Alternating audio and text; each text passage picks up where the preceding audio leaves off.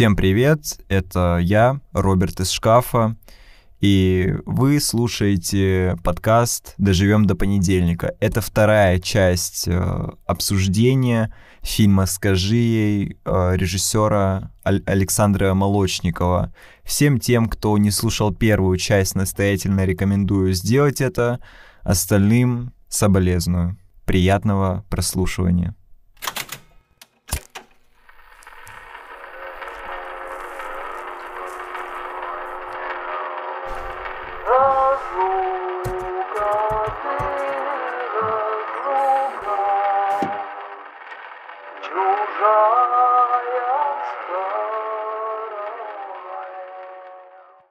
Значит, а, Артем, максимально русский человек, через а, его призму, через его квартиру, через него самого показана жизнь в России. А, показано это все... Я даже не, не могу сказать, что именно показано такого прям русского, но всякие детальки, вот эта квартира, то, что Артем сидит в ней, курит, э, ну, интерьер, то, как он одет, то, как он выглядит, куда он ведет своего сына и как, в принципе, ведет себя. Вот это все собирательный образ э, чего-то такого национального, что ли. Но я бы не сказал, что это самые лучшие качества. Э, но все-таки режиссер посчитал, что Россию надо показать именно так. И мне его видение лично понравилось даже несмотря на то, что я посмотрел фильмографию э, этого режиссера э, Молочникова и не нашел там чего-то прям такого цепляющего. В основном он э, участвовал в каких-то не особо не особо интеллектуальных проектах, типа «Закрытая школа», «Зайцев плюс один», вот, но когда-то его проекты пользовались успехом, так что, ну, что уж тут спорить. Режиссер, наверное, уже популярный относительно. О нем я, по крайней мере, раньше слышал пару раз. Ну, не суть. Как же показана Америка? Ой, Америка, вот что мне не понравилось, так это то, как показана Америка. Насколько грязная Россия в этом фильме, настолько чистая Америка. Герои переезжают, э, я, если честно, не помню мой косяк, куда они именно переезжают, но переезжают они, в общем, в Америку, э, там э, Саша переходит в школу, и тут начинается мрак. Картинка начинает улучшаться. И это не, не тот случай, когда это хорошо. То есть э, вот этот весь вайп России умирает, когда мы переносимся в Америку. И Америка здесь слишком чистая, слишком мягкий свет, слишком э, такие шаблонные какие-то персонажи, слишком все как-то так вот ненатурально. Вот, одним словом, ненатурально. А, потом это, конечно, немножко выравнивается, когда в Америку приезжает Артем со своим русским вот этим чем-то. И мне, ну, забежим немного вперед по фильму, мне понравилась сцена, когда герои собрались за, э, обед... за ужином, вот, Артем приехал к сыну, и они собрались за столом, и тут начался конфликт, очень жесткий. И он начался с какой-то мелочи, с какого-то соуса. И все это раз, разрослось до каких-то огромнейших масштабов, настолько, что даже Сашу пришлось выгнать из-за стола, чтобы родители посрались как следует. Ну, в общем, мне эта сцена понравилась в первую очередь потому, как прописан, э, как прописаны диалоги. То есть ты сидишь, слушаешь, и нет ощущения, что режиссер специально добавил конфликт вот именно сюда, чтобы, ну, какой-то накал в сюжете был. Нет, ты смотришь и думаешь, ну, в принципе, наверное, так оно и должно было быть. Пришел мужик, э, муж э, бывший, э, Светланы, он из России, И вот Светлана, которая уже пропитана культурой э, Америки, и между ними стоит сын, который уже понемножечку американизируется. Он говорит на английском, у него повадки американца, и все это не нравится отцу. Он сталкивается вот э, с какой-то другой реальностью, с другой действительностью, и он не хочет, чтобы его сын вырос в так, ну в этой же э, новой другой действительности, чтобы он не превратился во второго Майкла.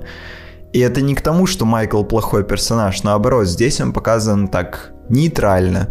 Вот, он, конечно, у, угнал Светлану у Артема, но с другой стороны, он хороший парень, типа он э, возит э, Светлану и Сашу в кинотеатр, он э, предоставляет им жилье, устраивает, ну, максимально обустраивает жизнь героев, и, в принципе, этот персонаж показан как хороший парень. Вот, но вернемся к конфликту. А, да, наверное, я уже все про него сказал, как бы персонаж встречается с другой действительностью, и, конечно, он конфликтует. И диалоги, весь этот конфликт очень хорошо подчеркивают, каждое слово в точку, игра актеров, все это в совокупности дает охуенную сцену. Давайте все-таки вернемся к э, песне Наутилус Помпилиус Казанова.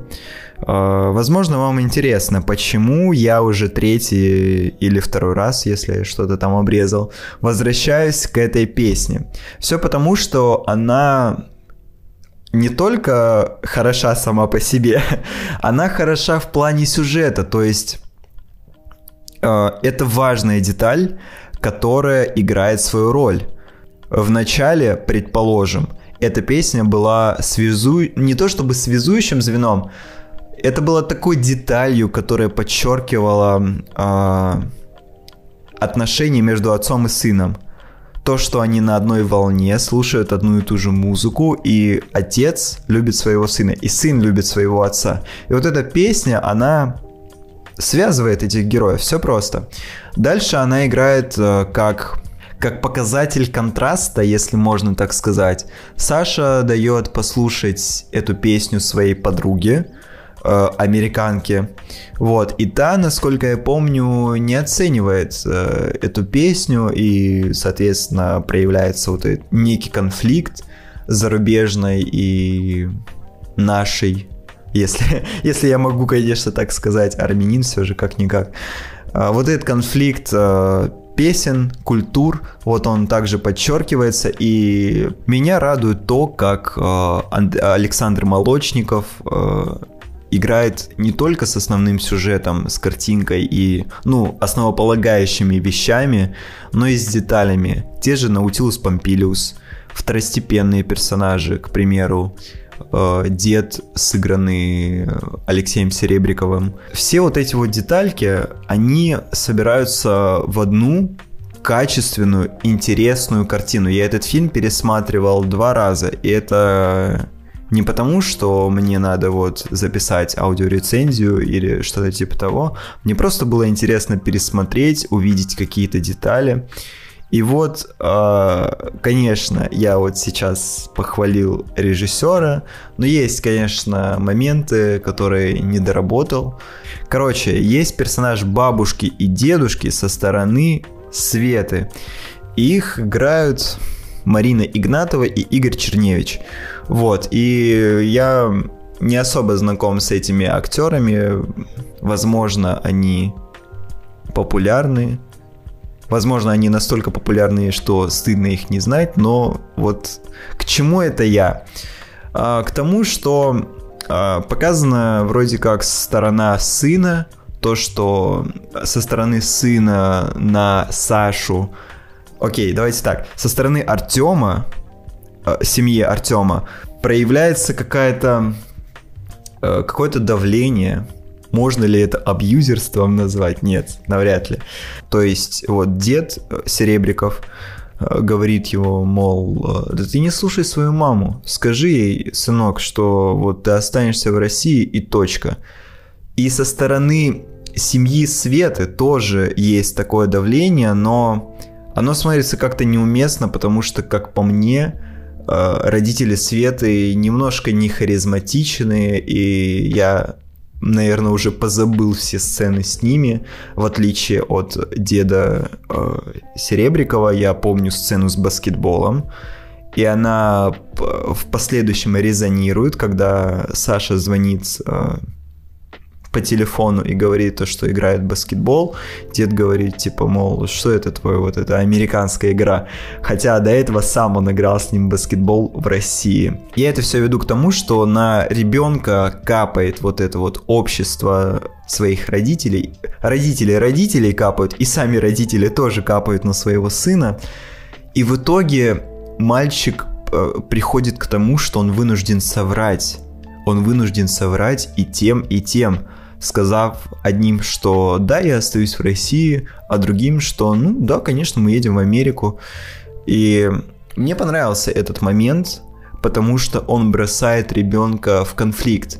То есть Саша теперь это не нейтральная сторона, который стоит между родителями. Он именно герой, который переживает свой конфликт, э, свои какие-то проблемы, и я думаю, что вот это вранье также давило на него, вследствие чего э, мальчик э, потерпел какую-то детскую травму. Вот, я думаю так. В последующем мы узнаем, что он стал оторвой, там что-то ругался на мать, игр, э, катался на скейте, был так гангстером, ну, конечно же, чисто шаблонным э, с повязкой на руке, с кепкой на голове, в майке там до колен. Вот такой весь пацан. И в принципе, а теперь э, внезапная рубрика «Я бы снял по-другому». В фильме есть сцена, где Саша бегает между родителями. Ну, не, давайте так. Родители, Са, э, то есть э, Артем и Света стоят э, на двух разных берегах, и между ними стоит мост. И Саша бегает от этого мосту то к матери, то, то к отцу.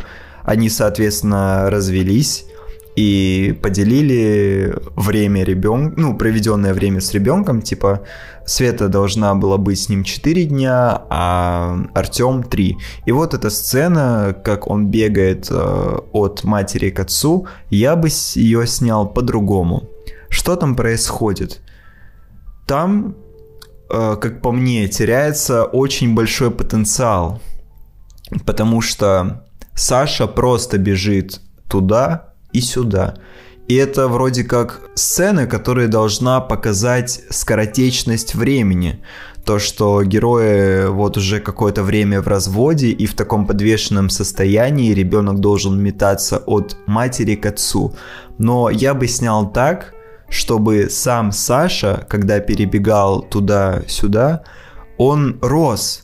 Он просто рос на глазах, и тогда вот этот вот, э, вот это вот течение времени, оно было более каким-то ярко выраженным, что ли. Но, возможно, возможно, режиссеру не надо было показать вот настолько большой промежуток, и поэтому он не использовал столь очевидный прием, как по мне. Я при, при первом просмотре меня прям разочаровало это, что такой потенциал, такая хорошая сцена, но вот не сняли, к сожалению. На этом рубрика «Я бы снял по-другому» окончена. Возвращаемся к самому фильму. В сухом остатке мы получаем хорошую картину, нет, стоп. Когда мы обсуждаем картины, наверное, лучше не говорить хороший, там, плохой. Давайте более детально обсудим. У фильма э, проблемы со структурой. Я бы передвинул таймлайн так, чтобы хотя бы, ну хотя бы минут 10, ну пожалуйста, ну покажите, что было до переломного момента, почему родители поругались, мне недостаточно того, что нам показывают между слов, то, что надо додумывать. Ну, я, конечно, это додумал, я вам сказал, что, скорее всего, они поругались из-за Майкла, но так вышло, что инициатором развода была именно Светлана, Хотя, по идее, при таком раскладе, если они поругались из-за Майкла, инициатором должен был быть Артем, потому что ему изменила жена. Но все это как-то так скомканно работает, я так и не понял, почему они расстались. Второе, что можно отметить, хороший актерский состав, персонажи сами по себе логичные. Нет, персонажи не логичные, порой, но это оправдано. То есть это не выглядит так, как будто это проеб сценариста. Именно герои такие, и это справедливо смотрится в самой ленте. Третье. Приятная картинка. Хороший монтаж. То есть э, было мало моментов, когда мне резало глаз, как смонтирован фильм и как снят. Э, особо каких-то недовольств у меня нету, картинка просто хорошая, ни больше, ни меньше. Вот единственное, что меня покоробило, это слишком вылизанная картинка в Америке. Возможно, это стилистический прием такой, чтобы показать контраст, но все же вот сердцу ближе вот эта вот грязная Россия, нежели чистенькая Америка проработанные детали, то есть проработанный лор, хорошие второстепенные персонажи, вот я говорил насчет отца и матери Светы. Я, я не говорю, что они плохо прописаны. Они просто глушатся на фоне Серебрякова, у которого прям такой зашит национальный код. Просто вот ты его видишь на экране и сразу что-то такое русское у тебя в душе ёркает. И, конечно, песня Nautilus Pompilius, она встречалась там 3-4, по-моему, раза за всю ленту.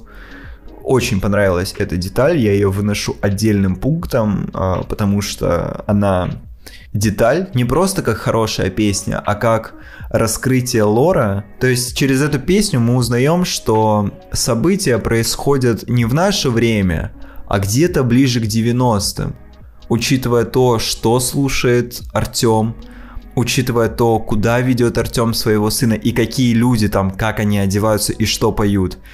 И также на это указывает плеер, который, э, ну и наушники, которые уж больно похожи на те старые наушники, которые были в 90-х. В общем, все эти плюсы и минусы э, сочетаются в добротное кино, которое все еще не такое жесткое, как не любовь, не настолько депрессивное, но все-таки интересное. Боже, я вот не хочу опять использовать эти эпитеты, интересное, глубокое. В общем, все плюсы и минусы кино я сказал, а вы уже решайте сами, хороший этот фильм или нет. Это был аудиоподкаст «Доживем до понедельника». А, надеюсь, моя импровизация, первая импровизация не оказалась такой тупиковой, и надеюсь, вам было хотя бы немножечко приятно меня слушать. Э, а, повторюсь, это был аудио-подкаст «Доживем до понедельника», и я, ее одинокий ведущий, Роберт Сейронян. Услышимся в следующем подкасте. Всем пока. Всем привет, это аудиоподкаст «Доживем до понедельника», и сегодня мы разбираем фильм Александра Молочникова «Скажи ей».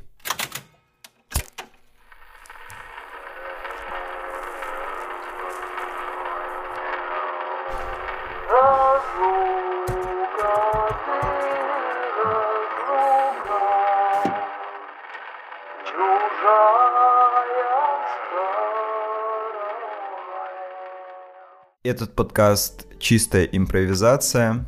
Я тут немного себя накидал тезисов, потому что в первом подкасте я говорил все по заготовленному тексту, и, как по мне, получалось не очень, не очень как-то по-живому. Я, вот было слышно, как будто я зачитывал текст, э, в этом подкасте такого не будет. В общем, начинаем. Давайте для начала обсудим актерскую игру, состав, как они между собой взаимодействуют.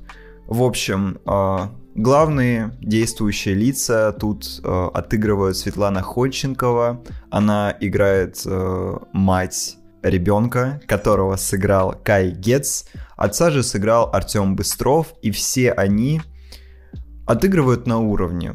По крайней мере, Артем Быстров уж точно. Он э, еще с дурака э, Юрия Быкова зацепил меня своей вот этой тягучей, депрессивной атмосферой, вот этим вот вайбом какого-то беспросветно унылого будущего. И это, конечно, относится к его персонажам. Сам актер, э, как я думаю, безумно перспективный, и мы еще не раз его увидим на экранах. Но я думаю, вот он только-только набирает обороты, э, и, конечно, я буду следить за этим актером. Неужели ты не понимаешь, что мы живем как свиньи и дохнем как свиньи, только потому, что мы друг другу никто? Светлана Ходченкова. А, Светлана Ходченкова, безусловно, хорошая актриса, но хоть убейте, я не могу вспомнить ни один фильм с ней. Я знаю, что она снималась э, и в ужасных каких-то российских комедиях, и в более сносных фильмах, но вспомнить что-то вот так конкретно я не могу. Давайте тогда лучше будем обсуждать э, игру именно в этом фильме. В этом фильме она очень глубоко пережила свою героиню, и она умело показала трансформацию. Вот, э, к примеру, э, есть такой персонаж, Майкл, его играет э, Вольфганг Черни. Он еще играл... Э, кого же он играл? Голова немца из «Красного призрака», если вы вдруг смотрели этот фильм. Вот, вроде как это он. Ну, в общем, а, Майкл играет роль, а, точнее, Вольфганг играет роль Майкла, а, и Майкл любовник вот Светланы Ходченковой, точнее, ее героини Светланы. С ним она какая-то такая максимально лучезарная, счастливая, ухоженная. Но когда мы видим Светлану с Артемом, которого сыграл Артем Быстров, э, мы видим максимальную трансформацию. Она неухоженная, растрепанная, ее взгляд меняется, она как будто хищник. Вот, ты смотришь на нее, и сразу что-то такое негативное на душе появляется. Это я к тому, что э, Светлана Ходченкова очень умела, пар... ну, очень хорошо справилась со своей актерской задачей показать вот этот вот э, контраст. И вообще, скажи ей, это, как по мне, фильм о контрастах. Так, ну это давайте чуть-чуть на потом оставим. А сейчас поговорим про Сашу. Саша это ребенок, и его сыграл э, Кай Гейтс. Я мало, практически вообще не знаю детей, э, игравших в фильмах, и к тому же детей, хорошо игравших в фильмах, но Кай Гейтс, как по мне, просто удобоваримо, хорошо сыграл свою роль. Были, конечно, моменты, когда ну, замечаешь какую-то фальш, но в основном в основном нормальная игра, ни хорошо, ни плохо, ничего не могу сказать но учитывая то, что это ребенок, не знаю, можно ли делать поблажки, могу сказать, что хорошая игра, учитывая то, что это ребенок. Я знакомился с фильмами, в которых он играл, и единственное, что я смотрел, это пищеблок. Остальное все это не очень популярное кино, и отсюда я делаю вывод, что Кай Гейтс э, до этого снимался в достаточно непопулярных фильмах, и сейчас вот на волне пищеблока э, скажи ей. Ну, пищеблок, наверное, более популярен э, сейчас, чем скажи ей. Вот, ну, на волне вот этих популярных фильмов и сериалов э, актер, опять-таки, как и Артем Быстров, э, будет все популярнее и популярнее. Э, пока не могу сказать, что буду ли я следить за этим актером или нет, но пока что норм, норм чисто среднячок. Наконец-таки э, мы переходим к экспозиции. Начало фильма. Первые кадры нам показывают, как э, Саша идет по улице.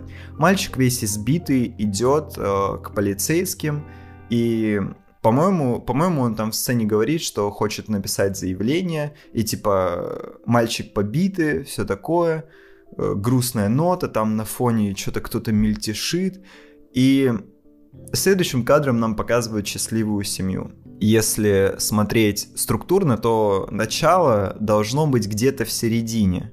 Вот примерно там эта сцена встречается, и, конечно же, режиссер хотел завлечь внимание зрителя, захватить, ухватить его за яйца, чтобы э, зритель задавался всегда вопросом, что это за мальчик, где он, почему его побили, кто его побил, что же будет дальше и что же было до. И вот как раз-таки следующий оставшийся фильм э, до середины, это вот это вот до, что и почему. С экспозиции нам плавно показывают отношения отца и сына, матери и сына, но не показывают нормально проработанных отношений между матерью и отцом, то есть с героиней Светланы Ходченковой и Артема Быстрова. Uh, условно у нас есть uh, момент, когда они уже из-за чего-то поссорились, ну точнее не поссорились, а накипело. Вот, вот эта вот рутина, как в нелюбви, эти фильмы достаточно схожи между собой, просто не любовь, наверное, более какая-то мрачная. Э, ну, не будем отходить от темы. Проблема фильма заключается в том, что нам не показана жизнь до переломного момента, до того, как Света захотела уйти от Артема. Нам показывали одну сцену в баре, не в баре, а в каком, ну, в каком-то подвале, хер его знает вообще, что это. Ну, там был концерт, и вот заходит Артем со своим сыном Сашей, сыном Сашей, и засасывает какую-то неизвестную девушку. Насколько я понял, эта актриса играла в универе, но не суть важно. В общем, а, нам показывают одну сцену с а, вот этой вот женщиной, и у нас есть второстепенный герой Майкл, о котором я вам уже говорил. И, в принципе, наверное, из-за Майкла они и поссорились. Но это все надо додумывать, это какие-то вот такие ходы, блин. Мне хочется вот сразу видеть, что вот из-за этого они поругались, и все, это все, что мне надо. А так получается, что структура сценария как будто не полная, как будто мы смотрим фильм не сначала, а с середины. И вот тебе не хватает вот объяснений, почему все произошло именно так.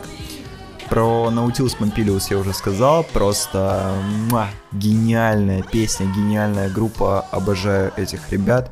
Вячеслав Бутусов, One Love, до сих пор слушаю. Еще что есть примечательного в этой ленте, так это то, как я уже говорил, лента играет на контрастах. И самый основной контраст э, это Россия и Америка. Как живут в России, как живут в Америке.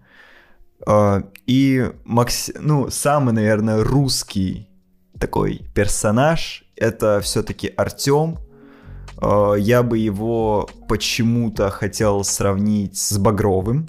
Я узнал, что у меня есть огромная семья. То ли этот вайб депрессивный, то ли это наушники с плеером, то ли это Наутилус Помпилиус, я точно не знаю, но вот хочется сравнить этих персонажей.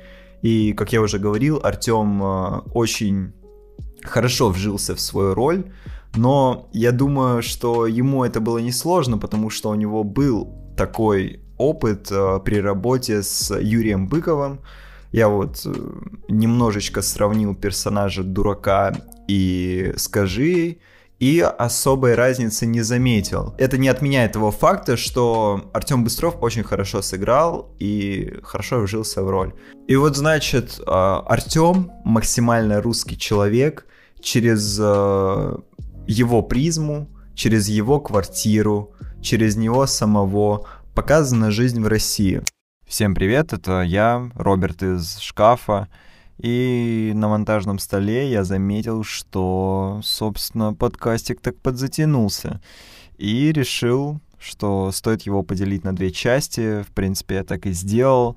Так что ждите вторую часть, если вам вдруг было интересно слушать э, мою импровизацию.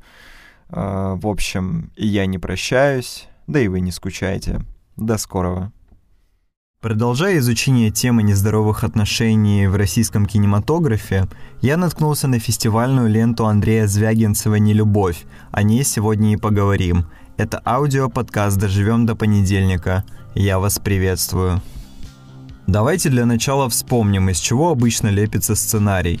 Всего четыре пункта. Экспозиция, знакомство с героями и их окружением, завязка, обозначение конфликта и целей героев – кульминация, момент максимального накала событий, и развязка, момент, когда решается конфликт. Это грубая структура, но с помощью именно этих тезисов пишется большинство киносценариев. Звягинцев не стал исключением. Грубо говоря, в начале фильма мы понимаем, что главные герои – порочные мудаки, и живут они в реалиях России 2012-15 года, о чем говорят диалоги про конец света и репортаж с боевых действий на Украине. Он был в конце фильма. Далее у них появляется цель, надеюсь, вы услышали мои кавычки. И цель эта заключается в том, чтобы найти нежеланного ребенка. 12 лет дикарь дикарем. Ну так мужик растет. Вы что хотите? Угу, мужик. Чуть что сразу в слезы. Ну-ка, сколько тебе говорят? Кульминацией же является сцена в морге, а развязка... Она немного расплывчата. Герои уже с новыми парами, но также несчастны и, вероятно, останутся в своей рутине до конца своих дней. То есть, по сути, герои не решили свой конфликт, они просто его просрочили. Но что самое странное для меня, при просмотре я думал совсем иначе. Фильм казался максимально однородным и не было ощущения так называемых американских горок. И отсюда вытекает особенность не только этой ленты, но и всего творчества Звягинцева. Все закрыто, тем не говори со мной больше. Вообще со мной больше не говори. Я тебя уже физически не могу ни видеть, ни слышать. Съезжай уже, сколько можно? Я тебя жаба душу, давайте грузчиков найму. Барахло твое сраное вывести. Отсюда! Что ты здесь трешься? Ведь все уже, все! Да я такое же право имею, как ты! Да имеешь, ты имеешь, свое так и так получишь! Особенность эта заключается в монотонном и тягучем повествовании. Но не подумайте, что это минус. Совсем наоборот. Своими долгими статичными кадрами режиссер буквально втягивает зрителя в экранный мир. Уже минуте на 20 я оказался полностью во власти этой ленты. Такому гипнотическому эффекту способствуют и медленные наезды камеры, и живописные пейзажи, если угодно, и редкие монтажные склейки – все это позволяет зрителю не только стать внегласным персонажем, но и окунуться в самую гущу событий. В фильме много постельных сцен, и представьте себе, даже они выглядят как рутина. Герои сношаются все снова и снова и снова. Я тебя люблю. Ты слышишь? И в какой-то момент ты начинаешь чувствовать себя неловко. Знаешь, как будто ты какой-то извращенец, сидящий в шкафу. И есть стойкое ощущение, что ты влезаешь в чужое пространство, в чужую личную жизнь. Ты как будто копаешься в чужом нижнем белье. Не могу сказать, что мне понравились эти сцены, но, по крайней мере, режиссеру удалось дать мне возможность, как зрителю, пережить необычный опыт от просмотра. Как же ты меня достал. Мать ему нужна больше. В этом возрасте ему больше нужен отец. Хотя такой, как ты, может, и не нужен. Если рассматривать картину со стороны авторского посыла, можно разглядеть интересные ходы. По сюжету Алёша – это мальчик, обделенный любовью, и узнав о расставании своих родителей, он пропадает. Лёша буквально был занозой в заднице главных героев. И тут он испаряется, как будто его и не было вовсе. С другой же стороны, у нас есть погрязшие в своей желчи и злобе Борис и Женя. И на протяжении всего фильма я задавался вопросом, а кто, собственно, пропащий-то? Физически, конечно, мальчик, а вот морально... Также Звягинцы всячески намекает на то, что его герои, избавившись от токсичных отношений, в скором времени вернуться к тому, с чего начинали.